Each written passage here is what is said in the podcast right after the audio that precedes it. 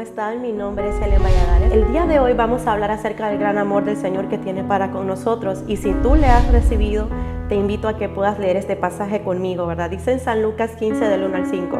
Se acercaban a Jesús todos los publicanos y pecadores para oírle, y los fariseos y los escribas murmuraban diciendo, Este a los pecadores recibe y con ellos come.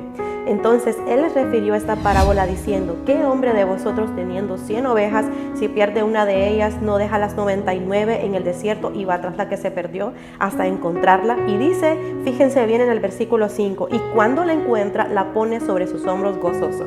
Este pasaje también podemos verlo reflejado en lo que es la parábola del hijo pródigo. Sabemos muy bien cómo es la historia, ¿verdad? Que el hijo pródigo malgasta todos sus bienes y regresa a su casa humillado.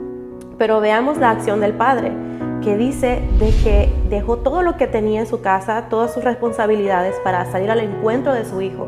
¿Y cómo lo recibió? No lo recibió maldiciéndolo ni juzgándolo por nada de lo que él había hecho, sino que abrió sus brazos, lo abrazó, lo besó y dijo, mi hijo está vivo, ya está de nuevo en casa. Esa es la actitud que tiene Dios con nosotros y ahí podemos ver su amor reflejado en que no es un amor que juzga, es un amor que perdona. Y podemos verlo reflejado también en la cruz cuando Jesucristo al final, cuando ya iba a morir, dijo, Padre, perdónalos porque no saben lo que hacen. Se refería a todas las personas, a la humanidad que había crucificado, incluyéndote a ti y a mí. El día de hoy puedes recibir el amor del Señor, ¿verdad? Con los brazos abiertos Él te va a recibir.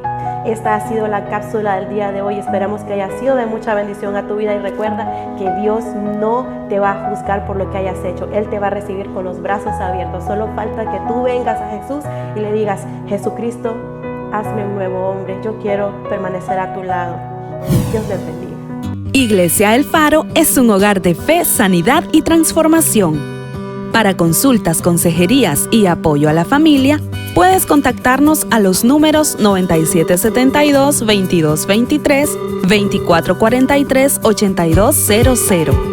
También puedes hacerlo a través de nuestro correo electrónico iglesialfarolaceiba.gmail.com y nuestras redes sociales Facebook, Instagram, YouTube y WhatsApp. Iglesia El Faro siempre será un hogar para ti.